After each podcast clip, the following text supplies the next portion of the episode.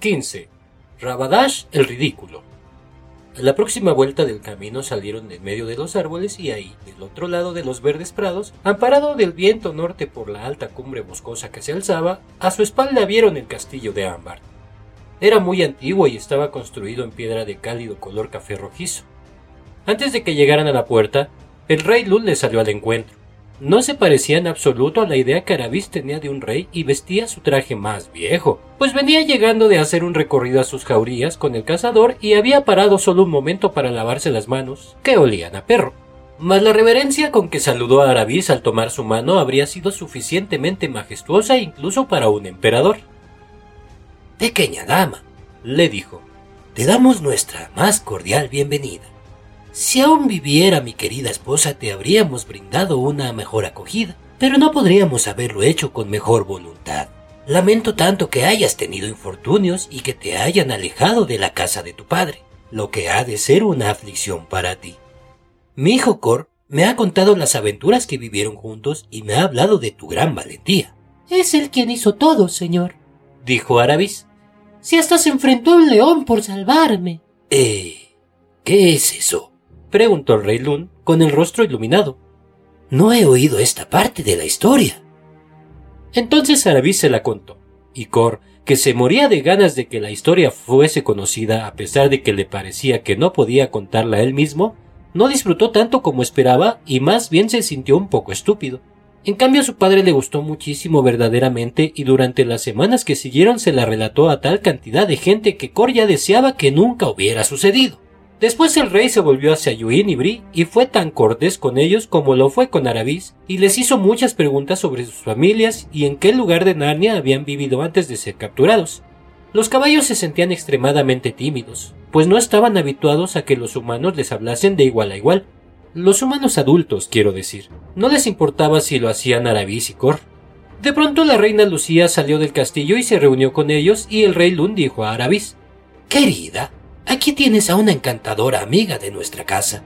Ella se ha preocupado personalmente de que tus aposentos estén bien arreglados y lo ha hecho bastante mejor de lo que yo podría hacer.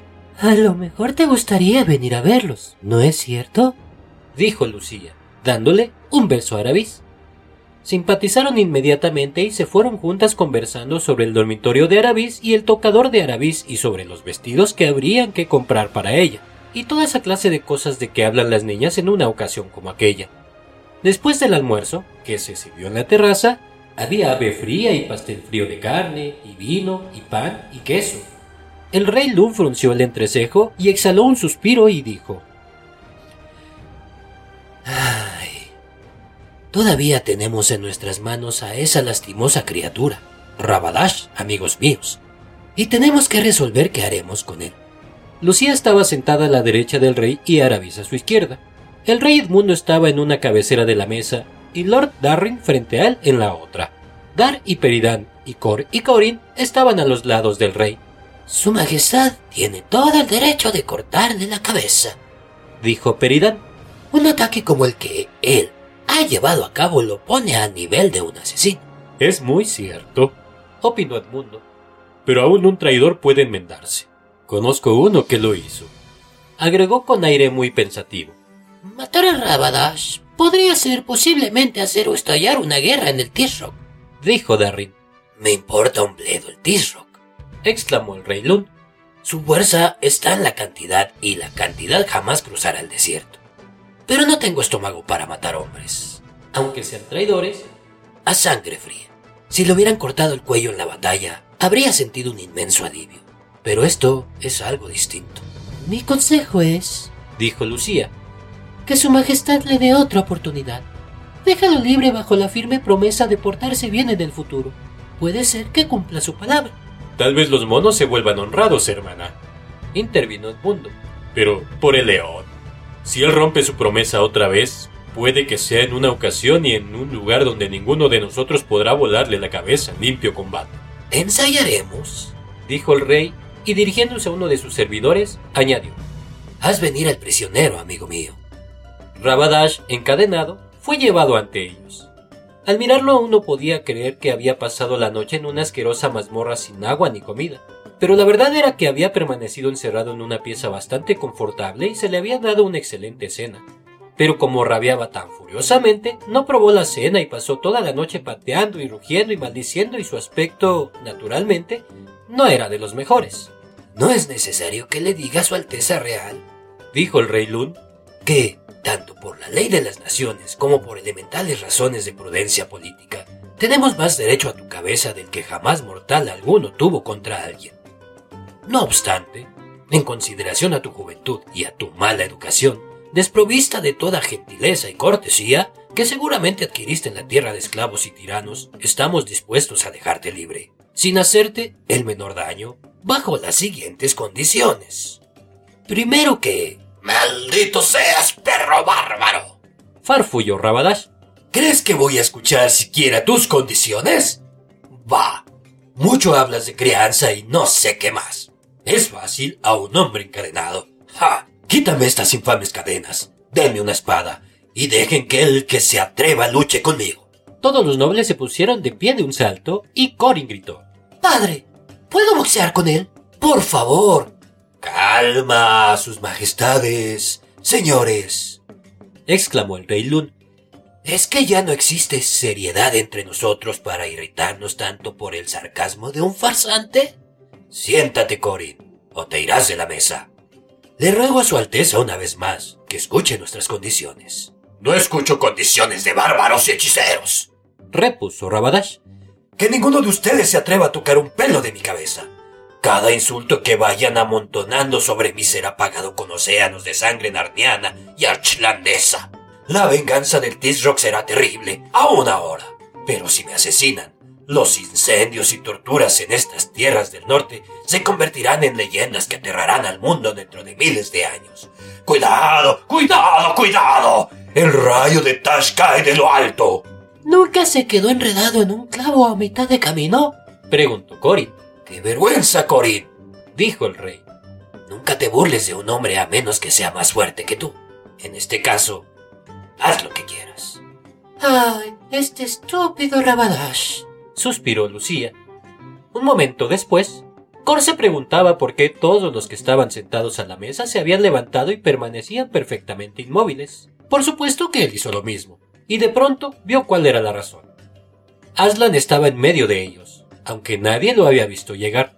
Rabadash dio un respingo al ver a la inmensa silueta de león caminar suavemente entre él y sus acusadores. Rabadash, dijo Aslan. Pon atención. Tu fin está muy cerca, pero puedes evitarlo. Olvida tu orgullo. ¿Tienes de qué estar orgulloso? Y tu ira. ¿Quién te ha tratado mal? y acepta la misericordia de estos bondadosos reyes. Entonces Rabadash puso los ojos en blanco y abrió desmesuradamente la boca en una horrible y larga y triste sonrisa semejante a la de un tiburón y meneó sus orejas de arriba abajo. Cualquiera puede aprender a hacerlo si se toma el trabajo. Esto había tenido siempre gran efecto en Calormen. Los más valientes temblaban cuando hacía estas muecas y la gente simple se caía al suelo y la gente sensible a menudo se desmayaba. Pero lo que Rabadash no había comprendido era que es muy fácil asustar a gente que sabe que tú puedes hacerlos freír vivos o con solo decir una palabra. Las muecas no produjeron ninguna alarma en Arslan. A decir verdad, Lucía pensó solamente que Rabadash se sentía enfermo. ¡Demonio! ¡Demonio! ¡Demonio! chilló el príncipe. Te conozco. Eres el vil demonio de Narnia. Eres el enemigo de los dioses.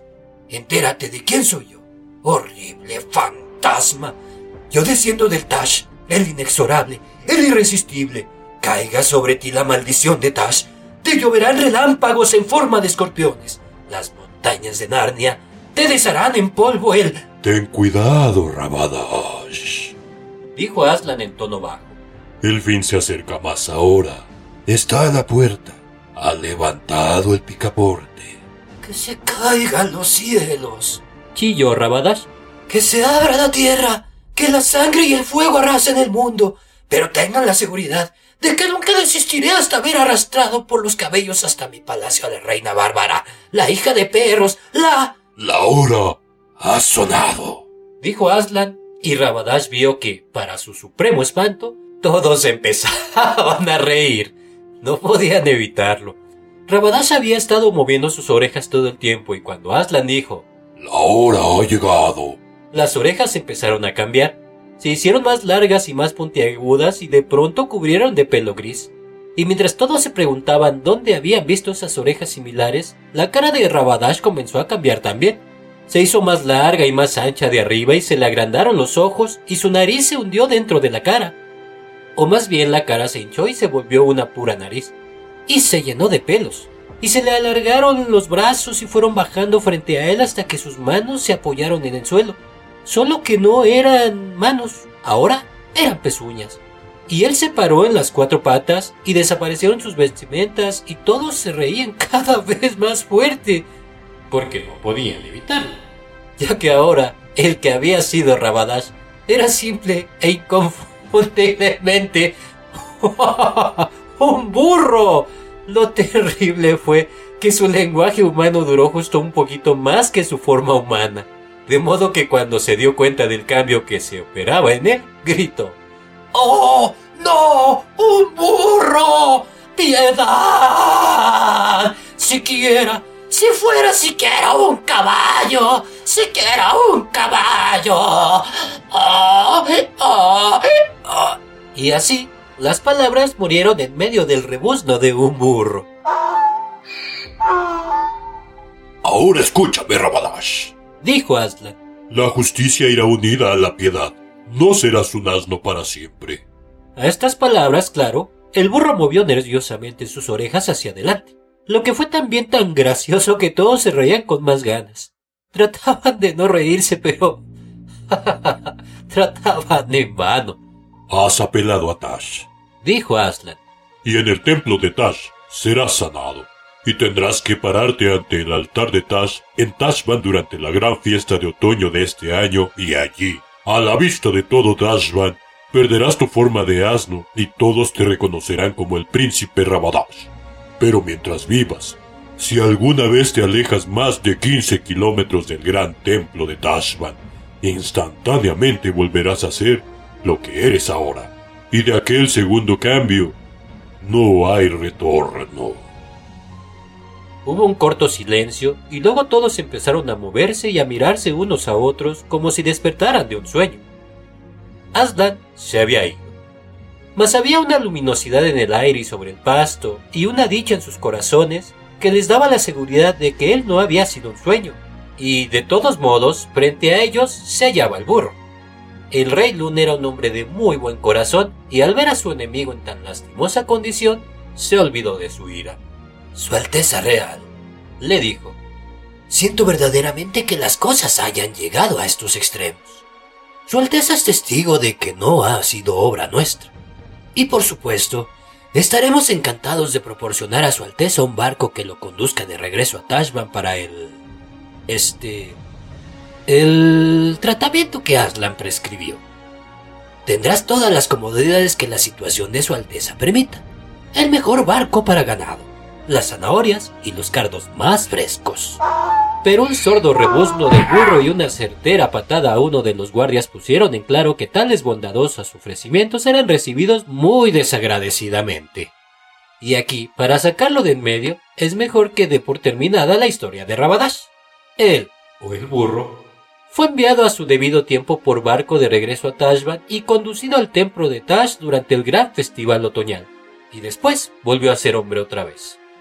Pero claro que cuatro o cinco mil personas habían visto la transformación y era imposible que pudieran echar tierra al asunto. Y a la muerte del viejo Tisrock, Rabadash se convirtió en Tisrock en su lugar y llegó a ser el Tisrock más pacífico que Calormen había conocido jamás. Esto se debía a que, sin osar alejarse más de 15 kilómetros de Tashban, nunca pudo ir en persona a la guerra, y no quería que sus tarcanes conquistaran fama en las guerras a costa de él, porque esa es la forma en que derrocan a los T-Rocks. Mas, aun cuando sus motivos eran egoístas, hizo que las cosas fueran mucho más agradables para todos los pequeños países que rodeaban Calormen. Su propia gente no olvidó nunca que él había sido un burro. Durante su reinado y en su cara lo llamaban Rabadash el pacificador, pero después de su muerte y sus espaldas lo llamaban Rabadash el ridículo. Y si lo que buscas es una buena historia de Calormen, prueba la libreta de tu barrio lo encontrarás bajo ese nombre.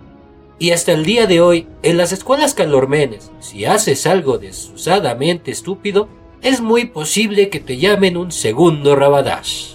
Entretanto, en Ámbar todo el mundo estaba contento de haberse deshecho de él antes de empezar la verdadera diversión, que fue un gran banquete celebrado esa tarde en el prado frente al castillo, con docenas de lámparas para ayudar a la luz de la luna, y el vino corría y se contaban cuentos y chistes, y después se hizo un silencio, y el poeta del rey, con dos violinistas, avanzó hasta el centro del círculo.